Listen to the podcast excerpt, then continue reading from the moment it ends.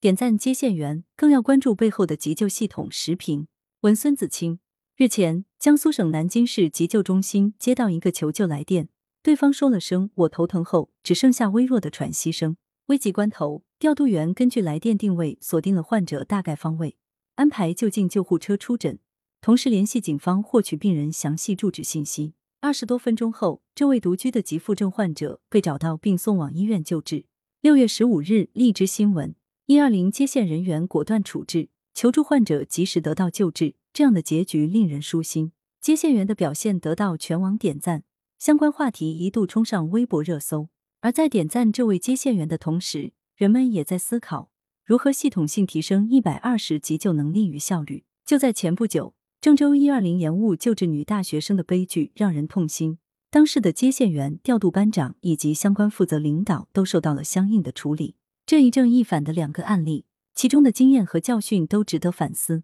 一百二十急救的存在本身就是要应对人命关天的突发紧急情况，在紧急情况下，任何事情都可能发生，不能指望每次求助患者都能意识清晰、准确报出定位和相关信息。求助者意识不清晰，提供的信息不完全，都是一百二十急救应该提前考虑的问题，并做好应对预案。急救中心接线员工作时，应该有一套可遵循的常规操作流程，但在状况外发生时，是否有应急方案？在日常是否有针对性的应对意外情况的培训？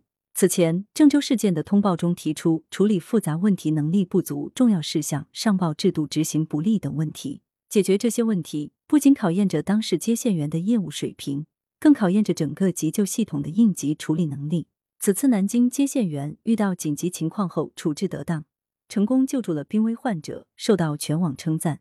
一方面是因为他业务纯熟，更重要的是在他的背后有一整套处置意外突发情况的系统。据介绍，南京急救中心于二零一九年开始建立一二零来电定位系统，目前该系统已经实现了中国移动和中国电信手机用户的呼救定位功能，辅助急救人员尽快找到患者。更好、更快的提供急救服务。正是这样的科技加持，南京急救中心才能在患者信息不全的情况下迅速实现成功救援。此前，全国政协委员敖虎山就曾指出，我国院前急救长期不受重视，甚至被边缘化，整个院前急救体系建设与新时代群众的医疗需求严重不匹配。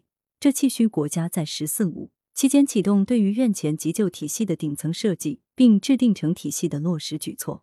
一百二十急救之所以重要，是因为每一次接线背后可能都是一条鲜活的生命。期待各方各地对此高度重视起来，早日建成完善院前急救体系，让每一位呼救者都能得到及时有效的救助。羊城晚报时评投稿邮箱：wbspycwb 点 com。来源：羊城晚报羊城派。图片：荔枝新闻。责编：张琪、江雪源。